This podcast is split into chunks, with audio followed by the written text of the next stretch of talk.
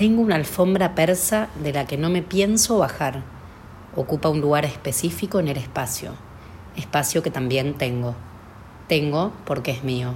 Soy la dueña de la alfombra y del espacio que ella ocupa. Yo decido quién la pisa y quién no. Estar en este cuadrado de pelos de colores me hace feliz. Tengo un sillón que mira la alfombra todo el día, pero yo me subo arriba y le digo al oído, no la mires con tantas ganas, es mía. Él también es mío, pero no me importa tanto. Tengo todo lo que vos quisieras tener, del mismo tamaño e incluso del mismo color que deseas. Por eso yo soy más feliz que vos y por eso puedo juzgarte desde mi cuadrado de pelos de colores. Pero vos no. Ni se te ocurra juzgarme, opinarme, aconsejarme. Solo podés envidiarme y admirarme.